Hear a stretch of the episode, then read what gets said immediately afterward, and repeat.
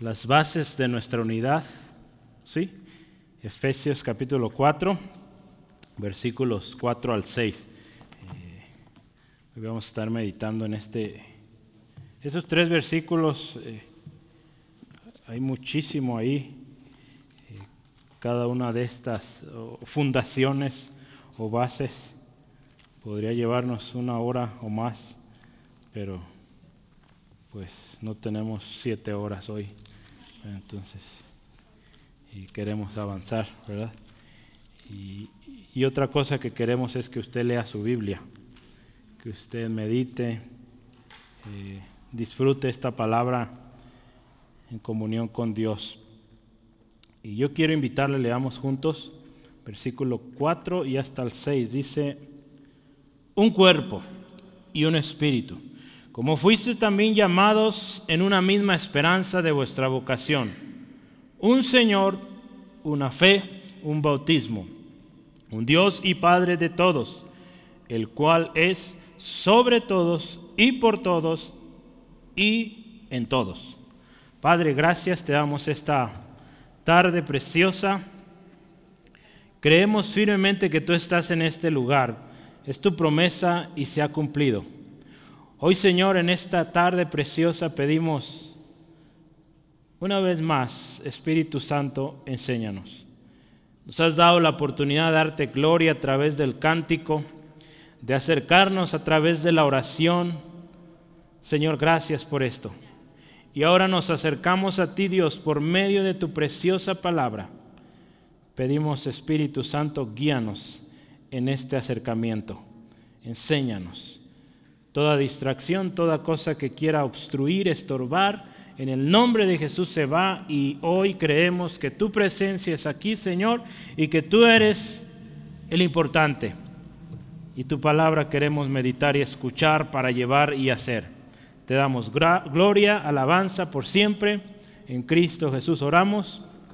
Amén la semana pasada comenzamos capítulo 4 y, podemos pensar esto, capítulo 1 al 3, las bendiciones que tenemos en Cristo, capítulo 4 y hasta el 6, pues habla mucho de nuestras responsabilidades. Y por algo se dice que también Efesios es una especie de carta magna, ¿verdad? Ya lo habíamos dicho, porque tiene ambas partes, como derechos o beneficios, pero también responsabilidades. Y a partir de ahí, usted recordará la semana pasada, Pablo empieza, yo pues preso en el Señor, os ruego que andéis como es digno. Él empieza, hermanos, ruego que anden como es digno. Dignamente de nuestra vocación. Fuimos llamados para algo y hay que vivir dignamente. Hablábamos ahí de las características de esta iglesia unida, ¿verdad? Nuestros hermanos compartían con toda humildad y mansedumbre, dice soportándonos unos a otros, dice solícitos en guardar la unidad del Espíritu, ¿verdad? Entonces, e, estas son características y cómo es que vamos a lograr esta unidad en el Espíritu, pues hay unas bases que, que Pablo, guiado por el Espíritu Santo, pues nos van a enseñar. El hermano Steve terminaba, eh, quiero ver a ver si lo anotó, con esta expresión sit, walk, en stand. ¿Qué quiere decir eso? Hay que ver sus notas. Pero ¿qué significa eso, Braulio? Vamos a ver, mire, sit, siéntate, está bien, Braulio. Pero ¿qué significaba? Para aprender del maestro, ¿verdad? Sentamos para aprender del maestro. Walk eh, o caminar sirviendo a Dios en Cristo y en el Espíritu Santo. ¿sí? Entonces, sentado a los pies del Maestro para aprender, caminando para eh, servir a Dios en Cristo, lleno del Espíritu, y stand o, exponerse de pie, firmes en la lucha. ¿sí? A eso somos llamados, hermanos. A estar atentos a lo que el Maestro dice, a servir a Dios y estar firmes. Permanecer firmes. Sí, y, hoy vamos a ver un poquito más sobre esta unidad y por qué esta unidad es tan importante y es unidad en el Espíritu. En su Biblia no sé cómo venga el título capítulo 4, pero eh, aquí en la que yo tengo enfrente es la unidad del Espíritu. Y antes de comenzar yo quisiera, y le voy a dar la oportunidad, que abra su celular y busque en internet rápidamente la... Espéreme, ahorita le digo que va a buscar. Déjame primero que carguen la mía, sino que me voy a leer. Va a buscar en su celular rápidamente la tridilosa. Búsquela. Tridilosa. Yo lo voy a leer, yo lo voy a leer. Tridilosa. Solamente búscala porque lo que quiero es que, no que me explique, yo le voy a decir qué significa. Vea imágenes, a ver si los ha visto usted esas cosas. ¿Sí? La tridilosa, ¿sí? Es un modelo de estructura, ¿verdad?, en la ingeniería civil, diseñada o inventada más bien por un mexicano, ¿sí? de nombre Eberto Castillo. ¿sí? Se dice de esta estructura, un gran invento, vaya, y, algo bien interesante que quiero mencionar. Dice, la estructura se compone de elementos tubulares soldados u atornillados a placas o nodes de conexión. Eso permite que las construcciones sean más ligeras, resistentes y económicas. Dice que se puede ahorrar hasta un 66% de hormigón y hasta 40% de acero con esta estructura, ya que son rellenados con hormigón en la zona de tracción, solamente en la parte superior de la compresión. ¿Sí? Dice, este modelo reemplaza otros sistemas de traves y losas de concreto reforzados. ¿sí? Dice, puede reducir el número de columnas. ¿sí? Es algo que, este hombre Castillo, Eberto Castillo, definía a la tridilosa como una estructura socialista, ya que cada uno de sus elementos trabajaba con base a sus necesidades y aportaba según la necesidad. Voy a leer esto otra vez. Castillo definía a la tridilosa como una estructura socialista, ya que cada uno de sus elementos trabaja con base a sus necesidades y aportaba según la necesidad. Cuando yo estudié la secundaria, nos hicieron, si usted ya vio la imagen, ¿si la vieron? ¿Cómo son? Hay muchos puentes en México y el mundo que usan esa estructura. Cuando yo estudié la secundaria hicimos una de esas, con puros palillos. Imagínese eso que vio usted, puros palillos acomodaditos en forma eh, de triángulo. ¿sí? Era aproximadamente así, pensemos un poco menos de un metro, 80 centímetros, una base, 80 centímetros por unos 30 o 40 de ancho, y esa estructura de puros palillos, escúcheme bien, había compañeros que se subían encima y no se quebraba. Hecha de puros palillos. ¿sí? Nos habla de una estructura tremendamente poderosa, fuerte, de tal manera que es capaz de poder pues grandes cantidades de, de, de, kilos, vamos a pensarlo así. Hablando de, los, de las estructuras que se hacen para hacer puentes, pues toneladas. ¿sí? Pero una de las características es la manera en cómo están organizados estos tubulares, ¿sí? que en conjunto logran sostener cantidades extremas de peso. ¿sí? Como el cuerpo de Cristo, hermanos, yo quiero usar esta ilustración, que como cuerpo de Cristo podemos llegar a sostener un tremendo peso u obra. Esto es en esencia por la unidad que deberíamos tener. ¿sí? o deberíamos vivir. No se trata de una unidad que lo vamos a, lograr vía esfuerzos humanos, porque así como la tridilosa, ¿verdad? Tridilosa, todos dice aquí la historia, si usted ve el artículo completo, dice que cuando este hombre presentó este proyecto, todos decían, no va a servir, no va a funcionar, pero dice, todos se sorprendían de la capacidad para soportar pesos incalculables, ¿no? grandísimos, ¿sí? toneladas y toneladas y esa estructura aguantaba. ¿sí? Así como la tridilosa soporta tanto peso, la iglesia, hermanos, puede lograr una tremenda o sorprendente resistencia, fuerza y poder, digamos, de hecho hasta sobrenatural, gracias a, esta unidad. Pero es una unidad que ya lo dije, no es por medios humanos, sino por la intervención del Espíritu Santo. Por eso estamos hablando de la unidad en el Espíritu.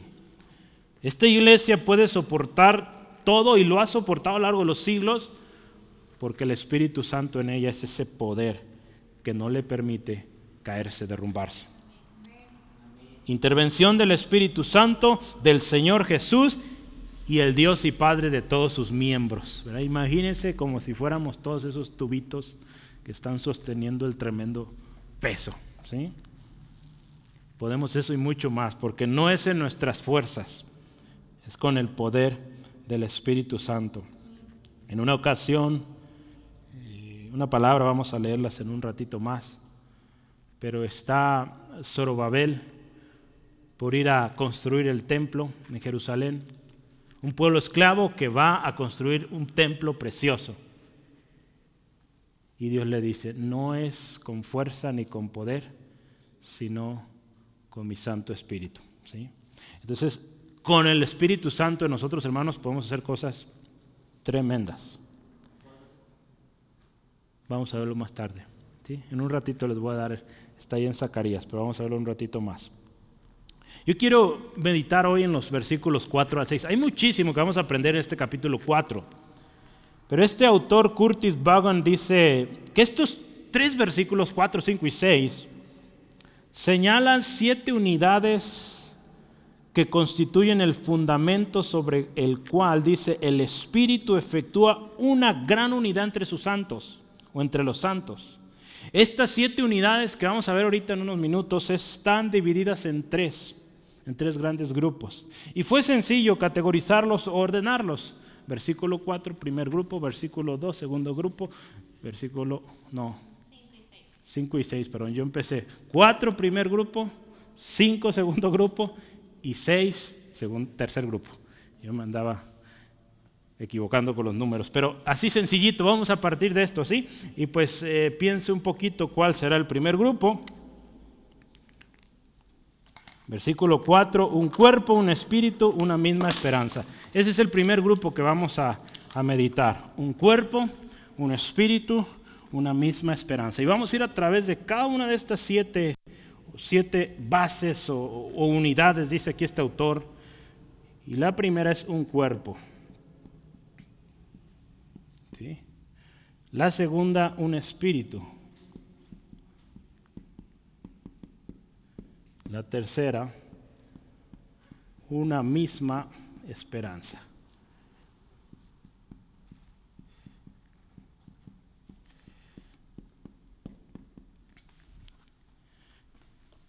Para que una iglesia viva,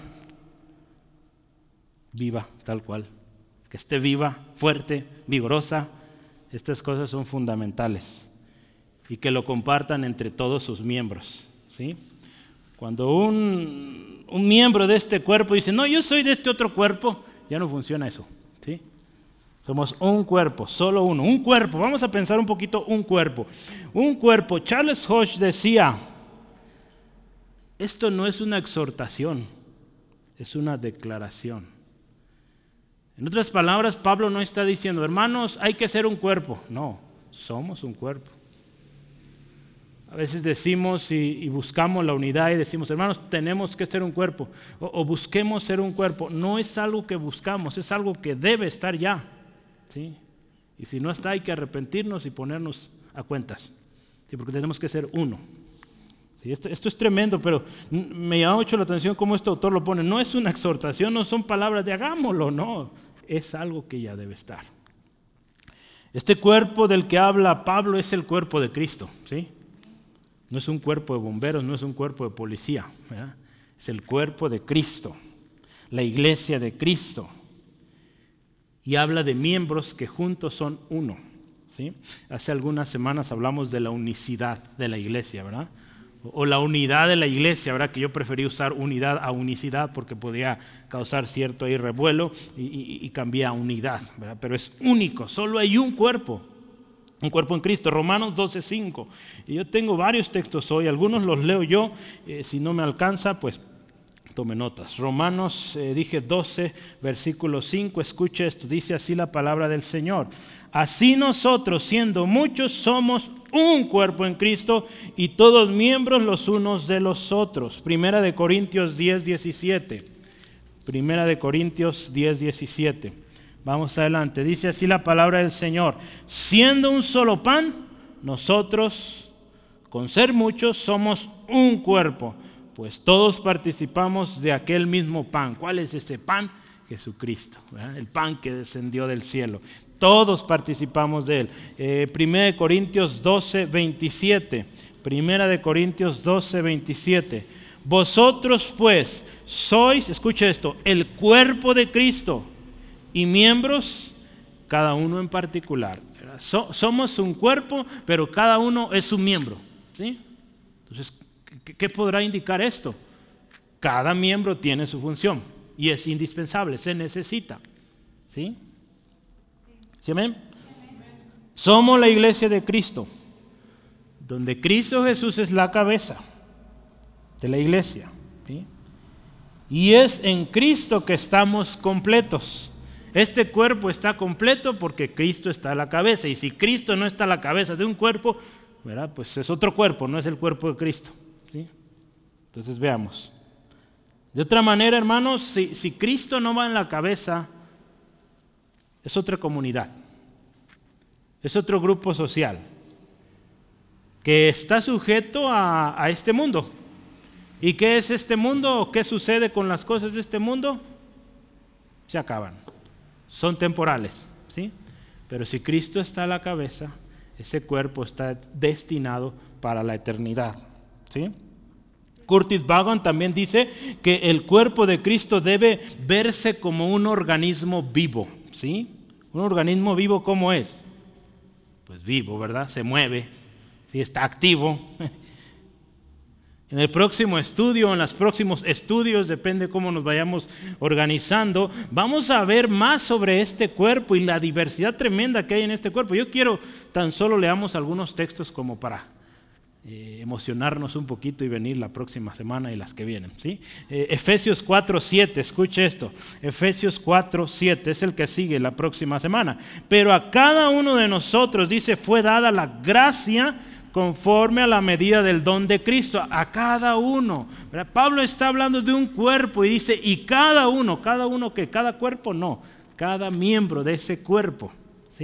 Versículos 11 y 12, 4, capítulo 4 de Efesios 11 y 12 dice así. Y él mismo constituyó, escucha, a unos apóstoles, a otros profetas, a otros evangelistas, a otros pastores y maestros, a fin de perfeccionar a los santos para la obra del ministerio, para la edificación, escuche, del cuerpo de Cristo. No dice de los cuerpos de Cristo, no, del cuerpo de Cristo. Uno, uno, uno.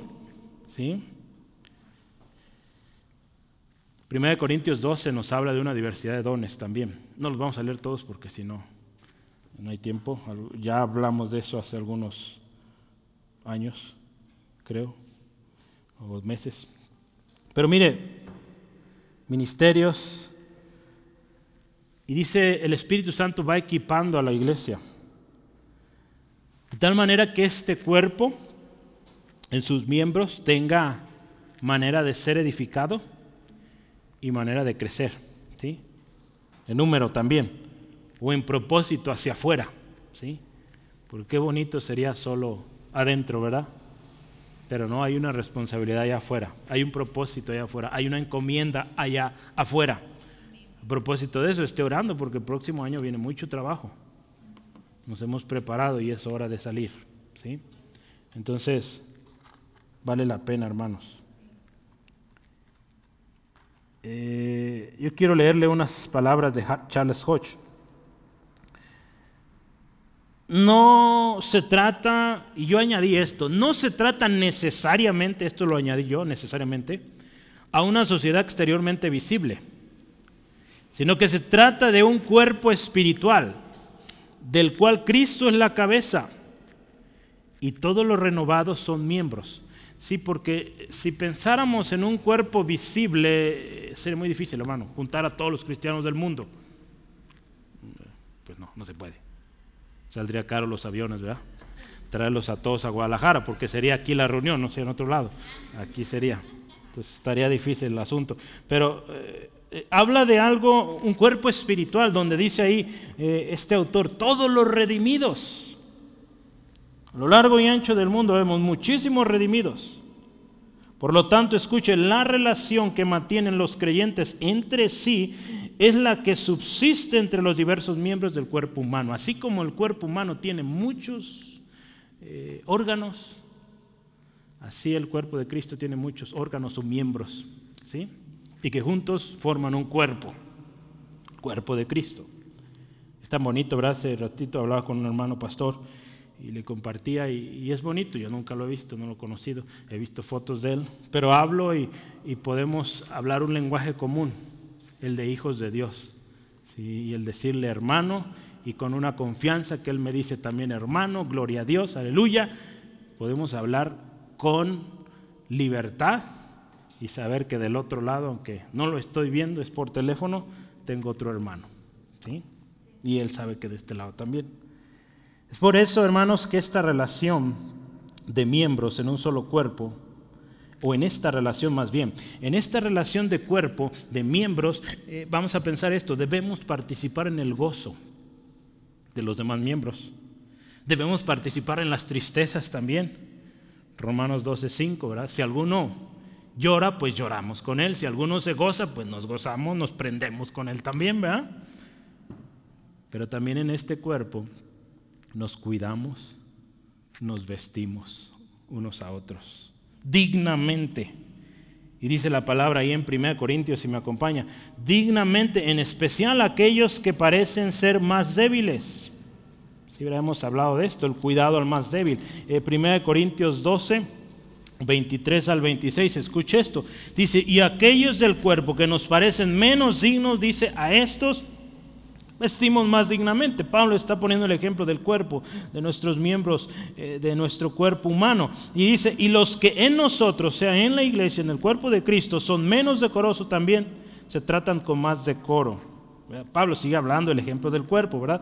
Pero dice, porque los que en nosotros son más decorosos no tienen necesidad, pero Dios ordenó el cuerpo, Dios lo ordenó, hermano, no, no yo, no una persona, Dios, dando, escuche, más honor al que le faltaba, para que no haya desavenencia en el cuerpo, sino que los miembros, dice, todos se preocupan los unos por los otros.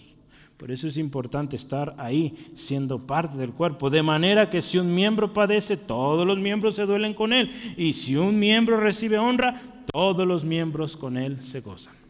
¿Sí? Entonces, aquí no es que yo soy solo.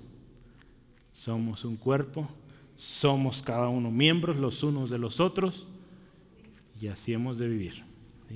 Y acuérdense, no es una exhortación, es una declaración lo que está diciendo aquí Pablo. Somos un cuerpo. ¿sí? No dos cuerpos, no tres cuerpos. Entonces, esta es la primera fundación. ¿sí? Si está poniéndole números, primero somos un cuerpo. La segunda base que vamos a ver hoy es un espíritu. Un espíritu, bueno, ahí está el orden, usted lo puede ver. Un espíritu. Charles Hodge lo describe como que el espíritu o un espíritu es la vida de ese cuerpo, ¿sí? Que habita en todos sus miembros. Así como el cuerpo humano está impregnado de un alma, el cuerpo de Cristo es uno que está impregnado del espíritu, ¿sí? Curtis Vaughan dice, así como hay un cuerpo, también hay un espíritu que le da vida a ese cuerpo. El Espíritu de nosotros nos da vida. El Espíritu que levantó a Cristo de los muertos nos vivifica a nosotros, hermanos. Eh, ayer estábamos estudiando en el curso discipulado eh, sobre el bautismo en el Espíritu Santo y, la importancia de, de ser llenos del Espíritu Santo. Cuando usted y yo vinimos a Cristo, fuimos, dice la palabra, sellados eh, con el Espíritu Santo, o sea, somos propiedad de Dios. Pero hay algo que sigue y es ser llenos del Espíritu Santo. Le voy a dejar una tarea bien fácil. Ayer hicimos el ejercicio con los hermanos. Para que suceda Lucas 4.1, tiene que suceder Lucas 3.22. No lo vea anotando. Para que suceda Lucas capítulo 4, 1, tiene que suceder Lucas capítulo 3, versículo 22. Lucas. Lucas, sí. No les digas, Braulio. Para que suceda Lucas 4.1 tiene que suceder Lucas 3.22. Y la segunda tarea es, para que suceda Hechos capítulo 3, tiene que suceder Hechos capítulo 2. Se lo dejo tarea y la próxima semana me platica. ¿Sí?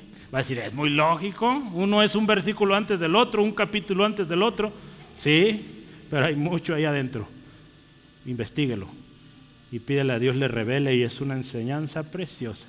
Ayer yo les compartí a mis hermanos, yo estoy maravillado de la enseñanza tremenda que ahí viene, más que lo que de repente hemos aprendido, mucho más una profundidad tremenda, pero se lo dejo de tarea, no es hoy el propósito de esto. Pero está involucrado el Espíritu Santo, le doy una pista.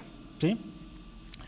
Es entonces, hermanos, que, que usted y yo como miembros del cuerpo de Cristo estamos, eh, yo anoté así, mire, estamos adheridos de manera involuntaria al cuerpo. O sea que no hay opción, hermano. ¿Sí? Si estás en Cristo, tienes que ser miembro de este cuerpo, del cuerpo de Cristo. De otra manera, pues, eh, estás revelándote y te tienes que corregir. Tienes una de dos, o te corriges o te corriges. ¿Sí? Tienes que ser parte. ¿Sí? Tienes que ser parte del cuerpo. Nuestra relación con el Espíritu Santo que está en cada miembro, ¿verdad? El Espíritu Santo está en cada uno, hermanos. Primera de Corintios 3:16, ¿qué dice? somos usted y yo templos del Espíritu Santo. ¿sí? Pablo dice, somos templo del Espíritu Santo. Entonces, el Espíritu de Dios habita en cada miembro de este cuerpo. ¿sí? Entonces, eso es glorioso.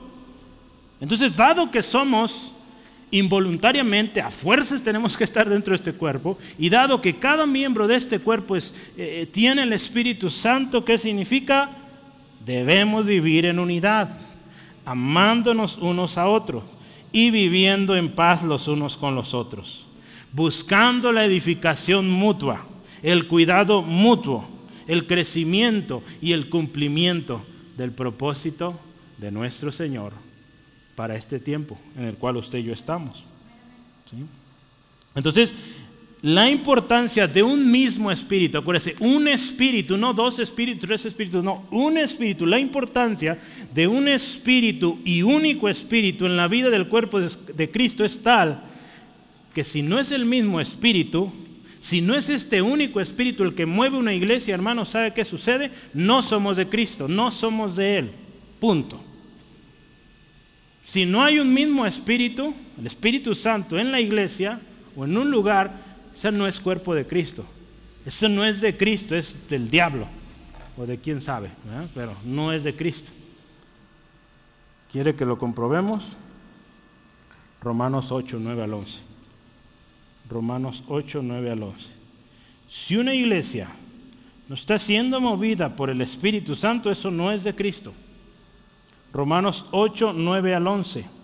Mas vosotros, escuche esto, no vivís según la carne, sino según el Espíritu. Si es que el Espíritu de Dios mora en vosotros. Y si alguno dice, escuche, no tiene el Espíritu de Cristo, no es de él. Punto. Y se acabó. ¿Sí? No tiene el Espíritu, no es de Cristo. Otra vez explico, ¿eh? no se me va a asustar el Espíritu, tener el Espíritu, vivir en el Espíritu. No, no estamos hablando ahorita de llenura del Espíritu, es otra cosa, para que no se me vaya a asustar. ¿sí? Acuérdese, cuando usted vino a Cristo fuimos sellados con el Espíritu. Y somos llamados a esto.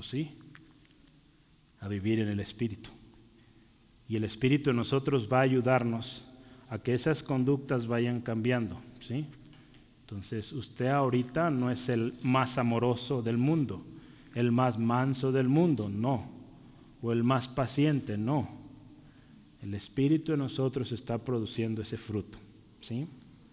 Y tenemos que andar en el Espíritu, no satisfaciendo, acuérdense, ya lo vimos en Gálatas, las obras de la carne, o el espíritu de la carne, o el espíritu del mundo. ¿Sí? Entonces, eso es, hermano. Si alguno dice aquí la palabra, no tiene el Espíritu de Cristo, no es de Cristo. Punto. Y así termina el enunciado. Punto. ¿Sí? La tercera fundación dentro del primer grupo es una misma esperanza. Una misma esperanza. Yo quiero leer un, un pasaje aquí de Charles Hodge. Dice así. Es el hecho de que todos tengan el mismo gran destino y que estén llenos de las mismas expectativas, demuestra que son uno. La unidad de su esperanza es otra evidencia y elemento más de la comunión de los santos. El Espíritu Santo que habita en ellos, dice, suscita las mismas aspiraciones, las mismas anticipaciones de la misma herencia gloriosa a participar de la cual han sido llamados. Hermano, el mismo espíritu en usted, en mí, debe producir el mismo anhelo, el mismo deseo. ¿Y cuál es ese? Pues estar un día en la presencia de nuestro Señor y Salvador. Si anhelamos otra cosa mundana, ese no es el mismo espíritu del cual habla aquí. El mismo espíritu tiene un fruto y este es característico, ya lo vimos, ¿sí? ahí en, en Gálatas. ¿Sí? Este mismo espíritu nos va a hacer eh, anhelar o aspirar a amar más a Dios, a amarnos unos a otros, a servirnos unos a otros, a edificarnos. Por eso cuando alguien dice, tengo el Espíritu de Dios y usted lo ve causando divisiones, eh, quejándose, hablando mal de los demás, eh, yo sinceramente dudo que esta persona esté llena del Espíritu estará lleno del espíritu de rebeldía. De otras cosas, pero no el espíritu de Dios. ¿sí? Entonces, vea, qué hermoso es esto. Por eso, una misma esperanza, dado que somos un cuerpo, un mismo espíritu habita en nosotros, tenemos un mismo deseo, una misma confianza, una misma esperanza. En esta misma esperanza, hermanos, en esta misma esperanza, todos compartimos algo en los cielos. Y en esta misma esperanza todos damos por enterados y somos participantes de esta esperanza cuando usted y yo venimos al Evangelio. ¿sí? Cuando usted vino a Cristo, esta esperanza es una misma con la demás eh, multitud de hermanos y hermanas que tenemos a lo largo y ancho del mundo. Primera de Colosenses 1, 4 al 5, escuche. Primera de Tesalonicenses, no. Primera de Colosenses 1, 4 al 5, ¿verdad? Yo estaba diciendo tesalonicenses, perdóneme.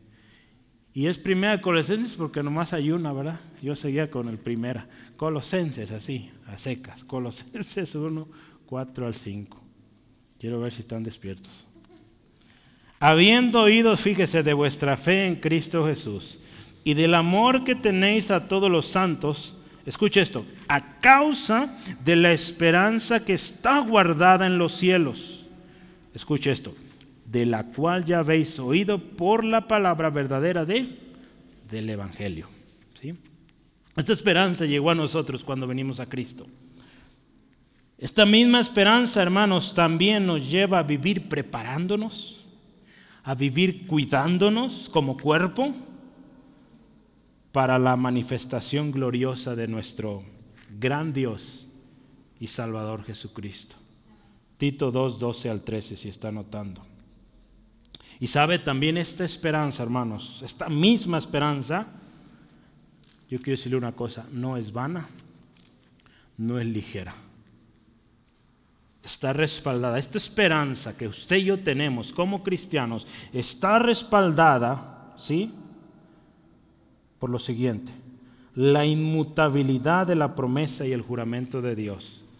Dios ha prometido, Dios ha juramentado por eso esa esperanza, una misma, firme, no perece, permanece. Hebreos, yo quiero que veamos aquí, Hebreos 6, Hebreos 6, 17 al 18. Escuche esto, Hebreos 6, 17 al 18.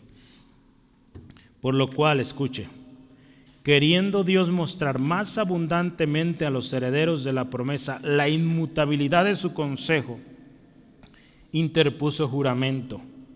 Escuche esto, para que por dos cosas inmutables, en las cuales es imposible que Dios mienta, escuche esto, tengamos un fortísimo consuelo los que hemos acudido para asiros de la esperanza puesta delante de nosotros. Dice dos cosas por las cuales Dios no puede mentir, cosas inmutables. ¿Cuáles son estas dos cosas? Hay todo un debate teológico sobre esto, pero es la promesa de Dios y el juramento de Dios.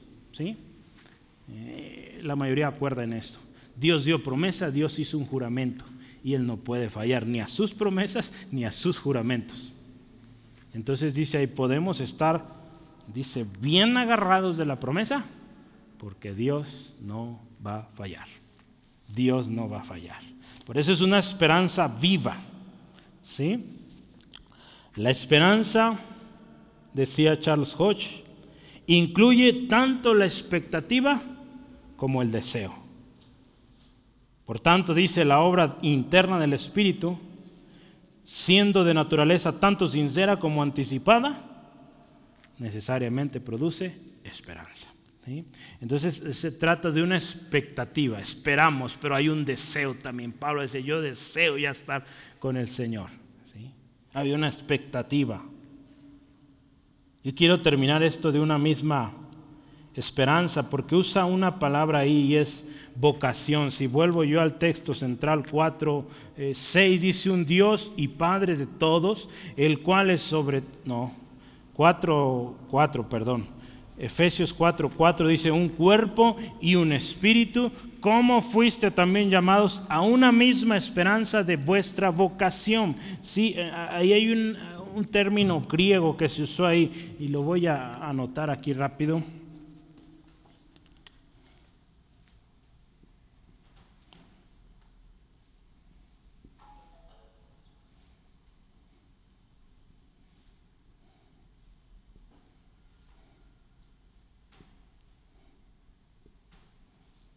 Este término se, lee como clesis. Clesis significa invitación, vocación, llamamiento, llamar. ¿sí? Entonces, eh, este también es una forma corta de, de otra palabra griega que es kaleo, que también es llamar o convidar o, o llamar, pero en voz alta, ¿sí? Entonces es también algo similar. Cuando usted y yo venimos a Cristo, adquirimos un llamamiento, ¿sí? una vocación. Por lo tanto, hermanos, deberemos, o, o habremos más bien, de asirnos o aferrarnos de estas verdades, las que hoy hemos empezado a ver, de que somos un cuerpo, y que, es un cuerpo que es guiado, es sustentado, es vivificado por un espíritu. ¿Sí? Y es un cuerpo donde habita Cristo, nuestro Señor. Y eso es lo que sigue. Punto número dos o grupo número dos. ¿Sí? ¿Qué dice ahí? Versículo 7. ¿Un qué? 7 no, el 5. ¿Por qué yo me estoy adelantando hoy tanto? Yo quiero acabar, ¿verdad? Pero no, es el 5. Entonces es un Señor.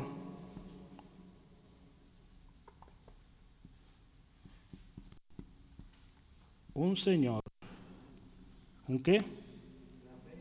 Una fe. Una fe un bautismo.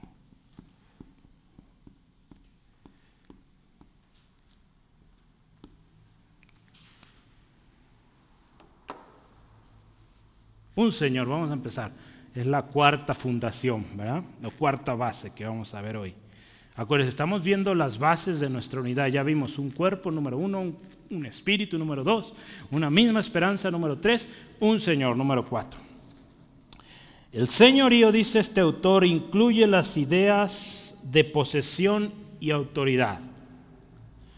Un señor en el sentido propio es ambas cosas, dueño y soberano. ¿sí? Eso es un señor. Alguien que es dueño de algo, un soberano de algo.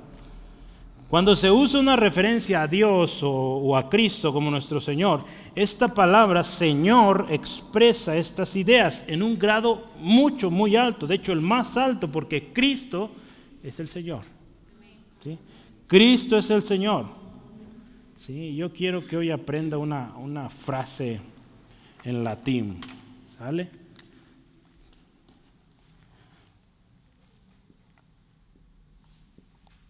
La voy a anotar y después la, la leo, ¿sale? Porque anotando y leyendo no puedo.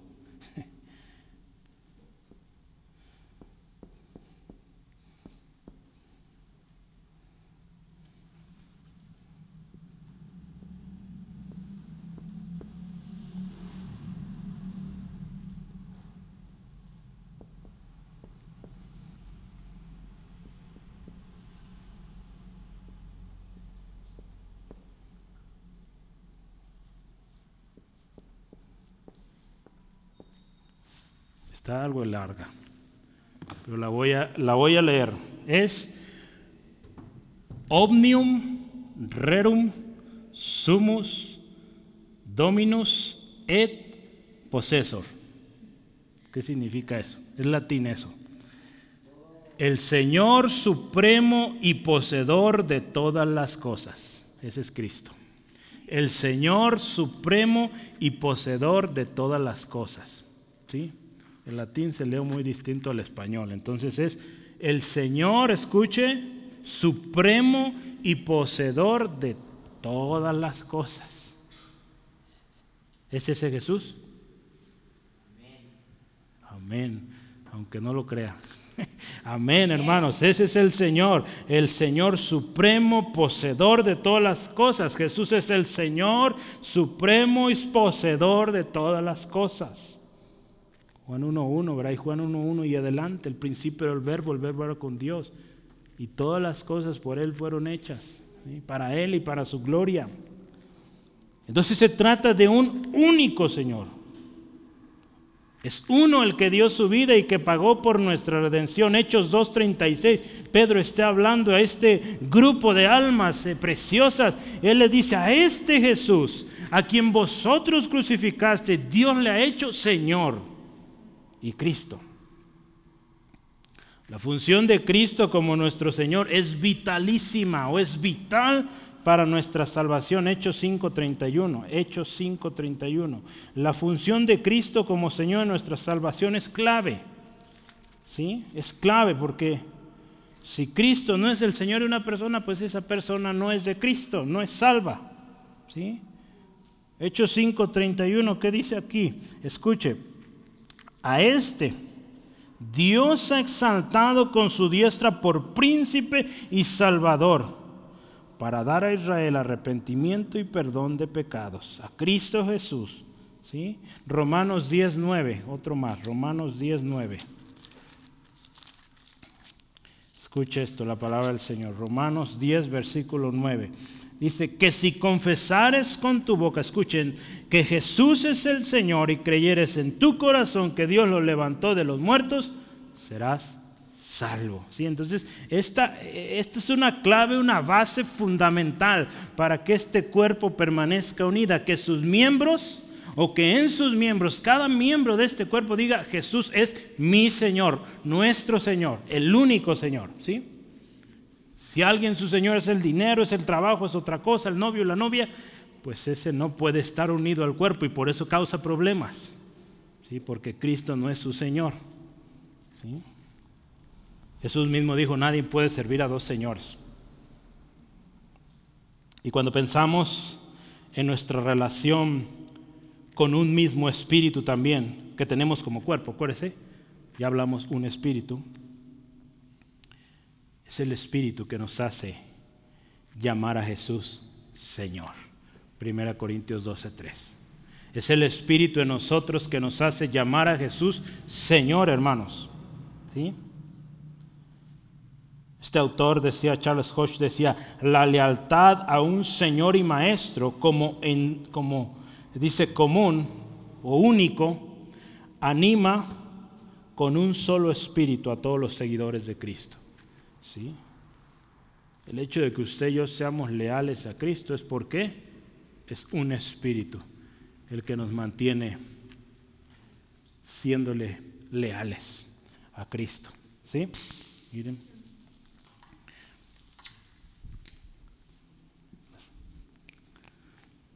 Gloria a Cristo. Ahora vamos al siguiente número en nuestras bases, base número 5, ¿verdad?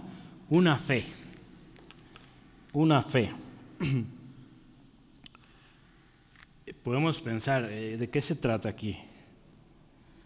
de Hebreos 11.1. Después la fe, la certeza de lo que se espera, la convicción de lo que no se ve. No, no es esa fe. La fe de la cual habla aquí, eh, algunos han pensado, pues se trata de un credo, se trata de una serie de principios establecidos por una denominación, y a esto le llaman una fe, pero no, no se trata de esto. Cuando vemos el contexto en el cual nos estamos envolviendo o, meditando un cuerpo, un espíritu, una misma esperanza, un Señor, una fe, un bautismo y seguimos un Dios y Padre de todos, es más que un credo. ¿Sí? Implica algo y tiene repercusiones, es lo interesante. Porque si un credo, hablamos de un credo, por ejemplo, la, confesión eh, bautista de 1800 por allá, no, de hecho no, la, Confesión Bautista de Londres, para hacerlo más fácil. ¿sí? Luego vea la fecha. Pues esa que dice es de los bautistas. ¿sí? Y, muchas iglesias reformadas han adquirido esta confesión. ¿sí?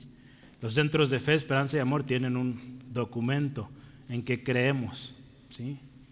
Eh, y así, cada denominación tiene su, credo o, o, en qué se basa su doctrina. ¿sí? Pero esto no es esta fe que está hablando acá, de una fe. ¿Sí? Yo quiero leerle esto, dice así. Los verdaderos creyentes tienen una fe. No porque todos profesen un mismo credo, más bien porque todos abrazan esta fe real y la abrazan de manera interior. La unión de este cuerpo, porque estamos hablando de la unidad del cuerpo, no es meramente externa. ¿sí? Porque si, pensamos en una unidad externa, todos estuviéramos metidos aquí en centro de fe angulo y no cabríamos, hermano. Por eso, a lo largo y ancho del mundo hay muchísimos hermanos. Es una, es una unión interna, una unión espiritual. ¿sí? Los miembros de esta unidad, dice, tienen una misma fe que es objetiva y, al mismo tiempo subjetiva. Esta unidad de fe, dice también, no es perfecta. ¿Sí? No es perfecta. Porque la perfecta unidad en la fe involucra un conocimiento y santidad perfectas. ¿Y quién es perfectamente lo todo? ¿O que conoce todo? No hay. No hay quien sea eh, santo perfectamente tampoco. Estamos en un proceso y lo vamos a ver en las próximas eh, semanas, ¿verdad? Que, Dios ha provisto ministerios, dones en la iglesia para que lleguemos, todos dice, a la estatura del varón perfecto, pero aún no estamos ahí. ¿sí? Entonces, no es una fe, digamos, eh, pensando en la aplicación perfecta en todos, ¿verdad? porque vamos en un proceso, pero creemos en cosas fundamentales. En una ocasión, en un debate eh, que estaba en una conferencia, eh, varios hermanos con diferentes, eh, digamos, posturas en cuanto a ciertos temas, y en particular ahí se hablaba del cesacionismo, ahora lo hemos estudiado en nuestro curso de discipulado, y, había ahí hermanos cesacionistas y hermanos continuistas. Un cesacionista dice que los dones del Espíritu quedaron ahí en el Hechos y ya se acabó, ya no hay más. Los continuistas pues dicen, continúa el Espíritu Santo manifestándose a través de los dones, de los ministerios. Entonces, mm, había este, algunas preguntas que caían en, en esas diferencias, pero, pero algo precioso que el moderador ahí mencionaba y es que hacía alusión a esto. Somos un cuerpo en Cristo. Y algunas cosas las hemos entendido de diferente manera o se nos fueron enseñadas de diferente manera, pero hay algo que nos une. Que podemos estar en esta mesa conversando y que si hay diferencias en cuanto a entendimiento de ciertos temas, nos seguimos amando, nos seguimos saludando, viendo con la misma alegría, porque hay algo más fuerte y es esa fe de la cual habla aquí, que nos une. ¿sí? Esa misma fe que nos une. Aquí Charles Hodge dice tres cosas. Podemos pensar en más, pero esto me llama la atención porque mire, esta misma fe que incluye toda la iglesia de Cristo a nivel mundial, la iglesia de Cristo, acuérdense, la que es uno, reconocen y adoran al Señor Jesús como Hijo de Dios. Si por ahí hay una iglesia que no adora a Cristo, pues esa no es la iglesia de Cristo. Y ya, ¿sí? Esto todos, cesacionistas y continuistas, bautistas y reformados, adoran a Cristo. Calvinistas o arminianos, que son de la iglesia de Cristo, reconocen a Cristo como el Señor y lo adoran como Señor. ¿Sí? Eso no hay no hay falla. Y quien no adora a Cristo, pues sabe que será. Ese no, cristiano no es, de Cristo tampoco es. Y vamos, la segunda cosa, eh, todos estos o todos estos miembros de la iglesia de Cristo, que es una, todos ellos confían en la sangre de Cristo para su redención. ¿sí? Todos aquellos que son parte del cuerpo de Cristo, sean de cualquier denominación, que son de la iglesia de Cristo única, saben que la sangre de Cristo nos limpia de todo pecado. ¿Sí, amén? Si alguien dice que no, pues también no es parte del cuerpo. Estamos hablando de cosas fundamentales. Y una tercera, todos concuerdan en que el Espíritu Santo está ahí para nuestra santificación. Todos. Si, si, hablan de una fuerza, de un poder, una, algo místico, no. Eso no es. Está ahí para nuestra santificación, entre mucho más que hemos estudiado. Todo un año hablamos de esto, pero mire, Pablo, es bien interesante.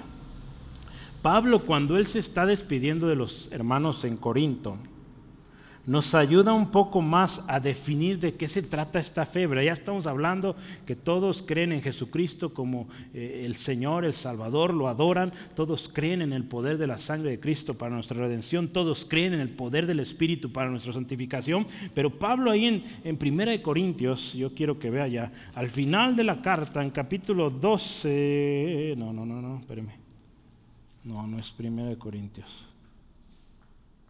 ¿Por qué puse 1 Corintios? Sí, tiene que ser 1 Corintios. Deme un segundo.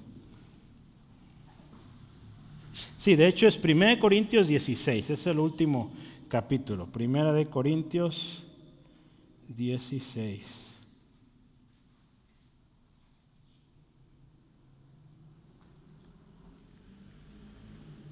Es muy. Pásate, muy, que estás ahí paradito. Ándale, siéntate. Ándale con confianza.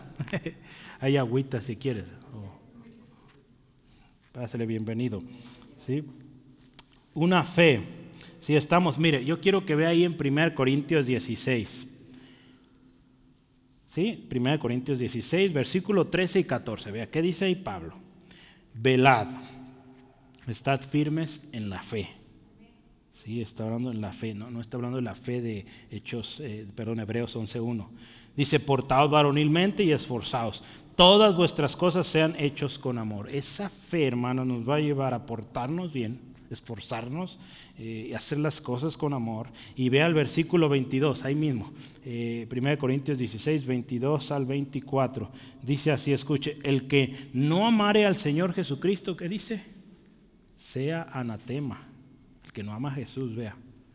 El Señor viene la gracia del Señor Jesucristo esté con vosotros. Mi amor en Cristo Jesús esté con todos vosotros. Amén. ¿Sí? Entonces, ¿qué nos habla esta esperanza? ¿Qué significa esta esperanza? Pues va más allá que un simple eh, perdón, esta fe, una fe, vamos en una fe, va más allá de un credo, de, algo que digamos, todos vamos a creer en esto y nos pusimos de acuerdo, no, es más allá de esto, ¿sí?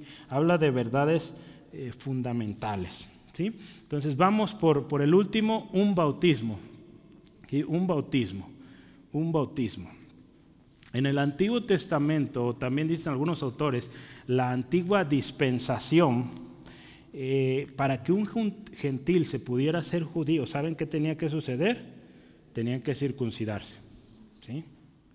Ahora en el Nuevo Testamento, esta nueva dispensación, para que alguien, dice ahí, sea parte del cuerpo de Cristo, ¿qué hace? Se bautiza. ¿sí? Como evidencia de que, de que se une a Cristo, de que se une a este pacto, que se consagra para, para Cristo. ¿sí? Y dice ahí Pablo, ¿verdad? Dice, ya no hay distinción. ¿sí? Somos uno en Cristo, somos de Cristo. ¿sí? Gálatas 7, perdón, Gálatas 3, 27 al 28, lo voy a leer para usted. Gálatas 3, 27 al 28 dice así, escuche. Eh, porque todos, dice, los que habéis sido bautizados en Cristo, dice, de Cristo estáis revestidos.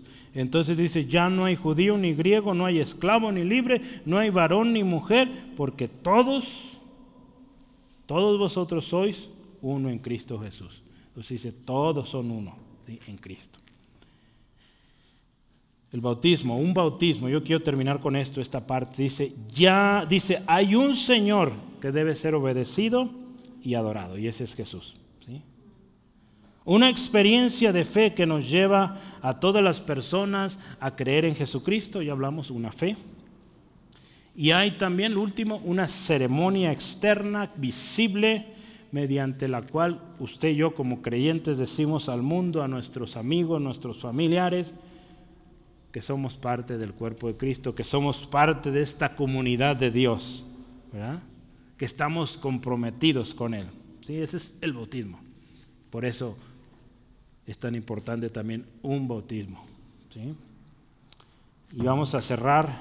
¿En cuál vamos? Sigue las siete. Ahora yo les dije que son siete. ¿Sí? Les dije que eran siete o, ocho. Siete. La mayoría de los autores concuerdan en que son siete. Y yo luchaba por hacer ocho, pero no, la dejé en siete. Siempre quiero dar la contra, ¿verdad? Pero no, no. No, son siete, mire, porque esta última, aunque menciona dos cosas, es una. Un Dios y Padre. Que dice de todos. Y pongo todos con grandes letras porque un Dios y Padre de todos.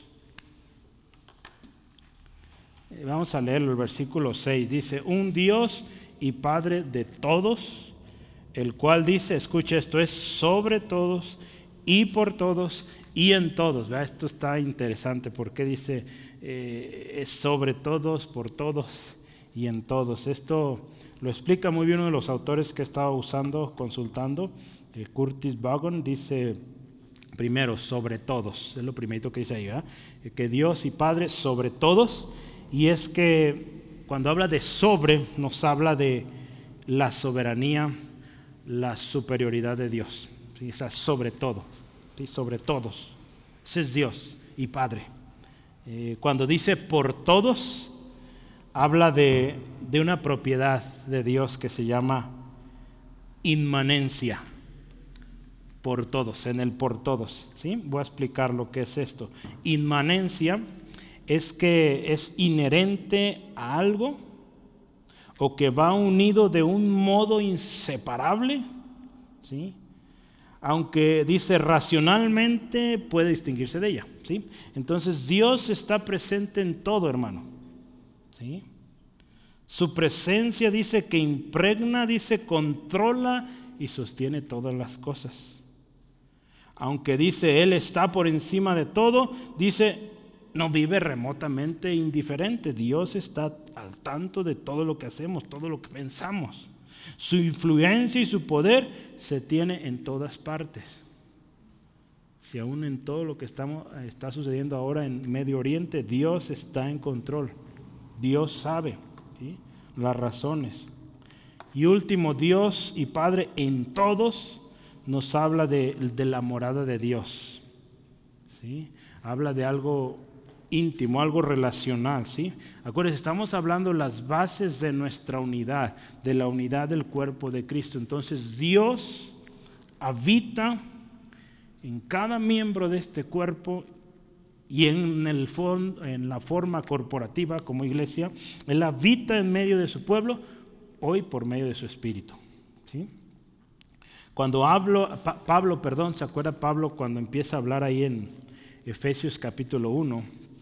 Cuando él está diciendo eh, esta parte de las bendiciones que tenemos en Cristo, él dice así, bendito sea el Dios y Padre del Señor Jesucristo. Y ese Dios y Padre del Señor Jesús es nuestro Dios y Padre también. ¿sí? Pero dice Dios y Padre de todos, de todos. Entonces yo quiero explicar un poquito más aquí, un Dios y Padre de todos. ¿Qué significa esto?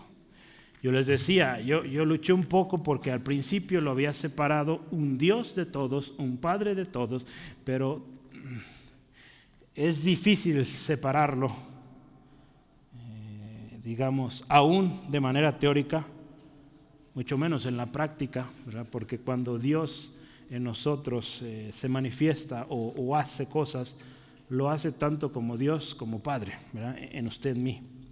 ¿sí?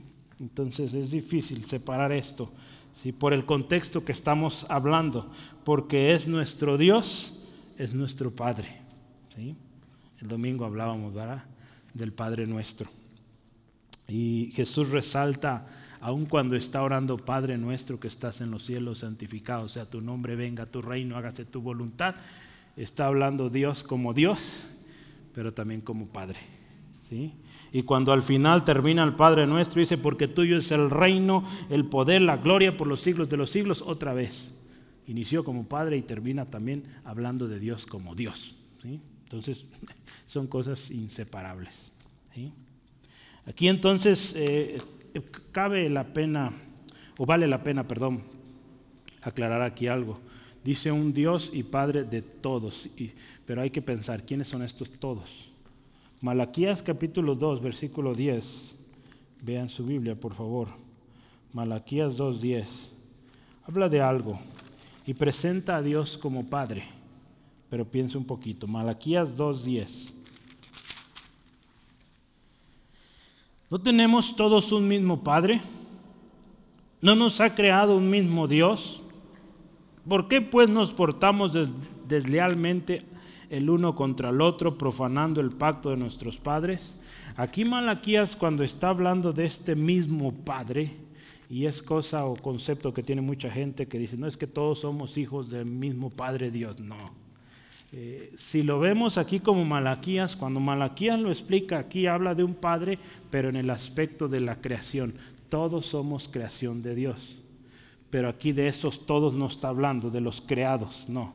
Está hablando de los redimidos.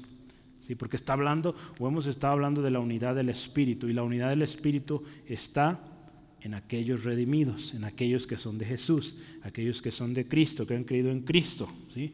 Entonces cuando dice Dios y Padre de todos, aquí está hablando de esos todos que son redimidos, ¿sí?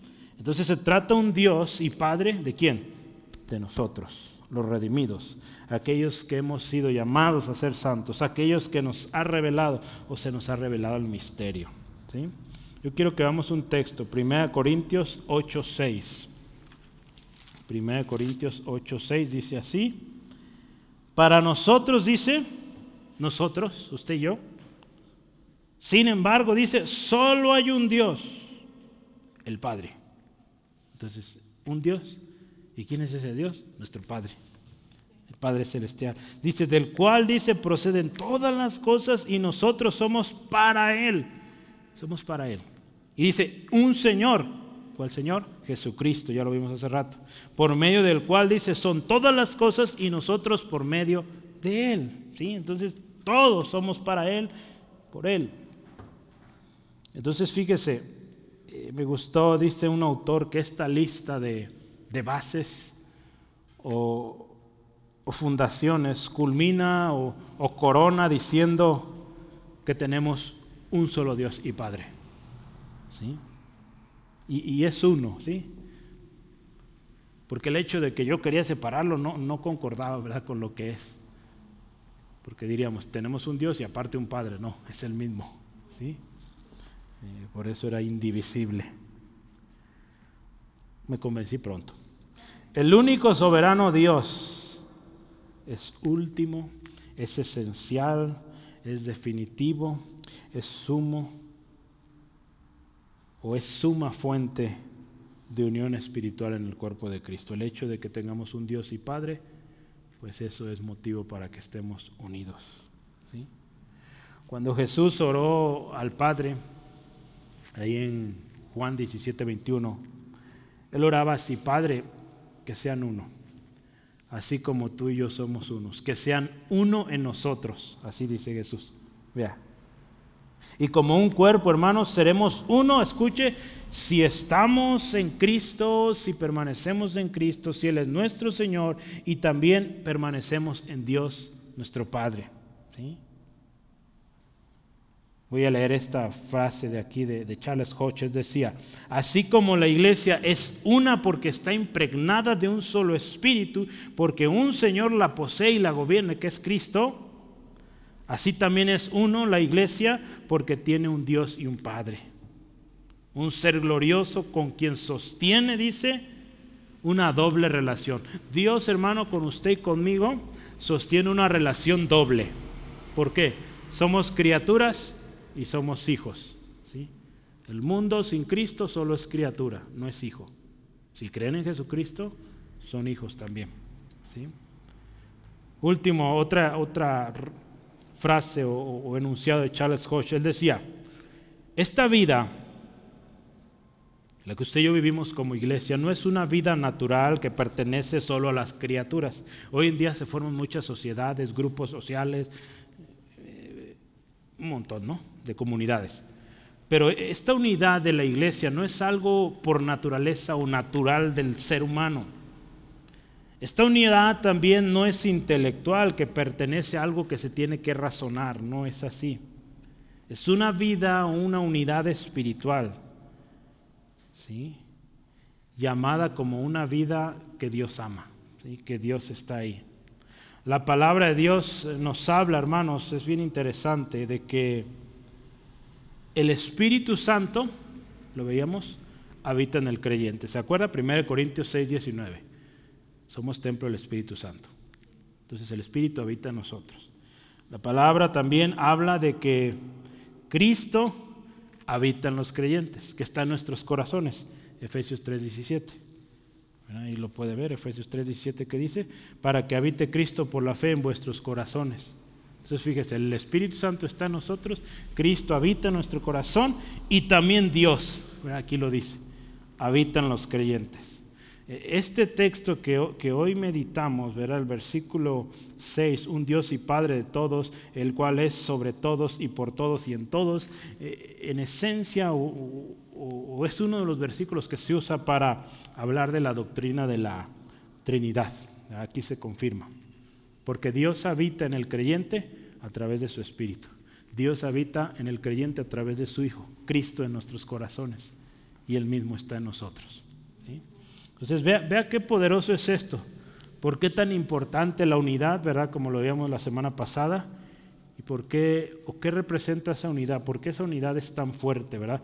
Yo iniciaba con, con el ejemplo de la tridilosa, que llega a ser tan fuerte por la unidad, la, la organización de sus eh, tubulares de esto, de esta estructura que puede, pues, cosas pesadísimas y no se dobla para nada. Así la iglesia no se va a doblar si tiene estos fundamentos. ¿sí? Un cuerpo, un espíritu, una misma esperanza, un Señor, una fe, un bautismo, un Dios y Padre de todos. ¿sí? Recordemos, hermano, yo quiero terminar leyendo aquí somos llamados a andar como es digno de nuestra vocación. Tenemos un llamado, una encomienda, algo que tenemos que hacer. Esta encomienda que el Señor Jesús nos dio no se hace de manera aislada, como muchos quieren hacerlo. Vamos a lograr lo que Dios quiere que logremos o el propósito de Dios de nuestra o para nuestras vidas si estamos pegados al cuerpo. ¿sí? Porque dentro de ese cuerpo usted va a ser enseñado, usted va a ser edificado y usted va a ser enviado. Por eso necesitamos estar ahí de manera activa, contribuyendo a la edificación, porque usted edifica a otros y usted va a ser edificado por otros. ¿sí? Por eso necesitamos estar ahí, para que podamos crecer espiritualmente como iglesia, madurar, pero también en número, ¿verdad? Hacia afuera. La unidad del Espíritu, acuérdese, es gracias a que tenemos un mismo cuerpo, un mismo espíritu y una misma esperanza. O sea, tenemos un objetivo. La unidad del cuerpo de Cristo es porque tienen un mismo Señor, una fe y un bautismo. Acuérdese, servimos al mismo Señor. Tenemos una misma confianza en Él. Su obra en la cruz y su promesa. Creemos en esto todos. Al creer que Él es el único, que Él es nuestro Señor, pues nos vamos a bautizar y la gente se va a dar cuenta, nuestros amigos, ¿verdad?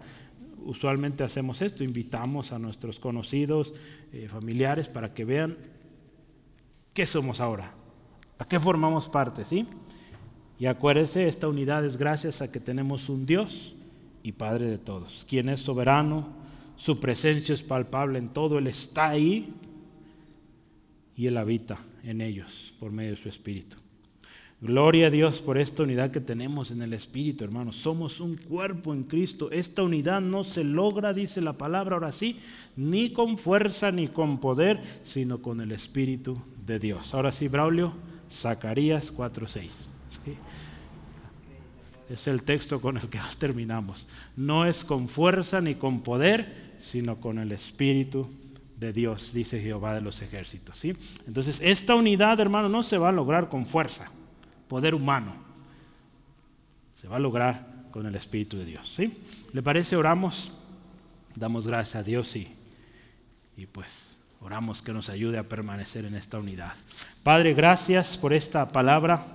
Gracias Dios y Padre por tu palabra viva hoy. Gracias Espíritu Santo por tu obra hoy también en nuestra unidad. Gracias Señor Jesús por, por esto por ser nuestro Señor. Gracias Dios y Padre porque estás sobre todas las cosas. Estás en nosotros, por nosotros. Señor, hoy pedimos que tu Espíritu nos siga guiando para ser fortalecidos en esta unidad. Pedimos, Señor Jesucristo, nos dirijas tú a la cabeza como cuerpo pero tú como cabeza, nosotros como cuerpo, y que Señor Dios y Padre nos sustentes cada día. Queremos permanecer en esta unidad. Así como Padre, Hijo, Espíritu Santo son uno, que nosotros seamos uno en Cristo. Señor, gracias. Hoy Dios oramos también por aquellos que no son parte y Señor, tú tocando tu Espíritu Santo, obrando para convencer de que esta persona también puede ser parte de esta unidad. El Espíritu Santo es quien convence. Es Jesucristo quien puede ser su Salvador, tu Señor. Si hoy vienes arrepentido, pidiendo perdón por tus pecados y aceptando a Cristo como tu Señor, tu Salvador. Esto es un llamado. Y si tú lo aceptas, dice la palabra, serás llamado hijo de Dios. Y con esto podrás ahora sí acercarte a Dios, pero no solo como Dios, sino ahora también como Padre. Y el Padre de, esta familia, de la familia de Dios, conoce tus necesidades y quiere lo mejor para ti. Gracias Dios por ministrar cada vida, cada corazón. Pedimos Señor, sigue obrando, edificándonos y que Señor sigamos en esta expectativa, en este deseo de conocerte más, de vivir para ti y cumplir el propósito que te dará siempre gloria a ti. En el nombre de Jesús. Amén, amén. Gloria a Dios. Pues Dios les bendiga, hermanos. Cuídense. Eh, que les vaya muy bien. Nos vemos mañana pasado. y pasado, pasado, ¿verdad? Pasado, pasado, mañana.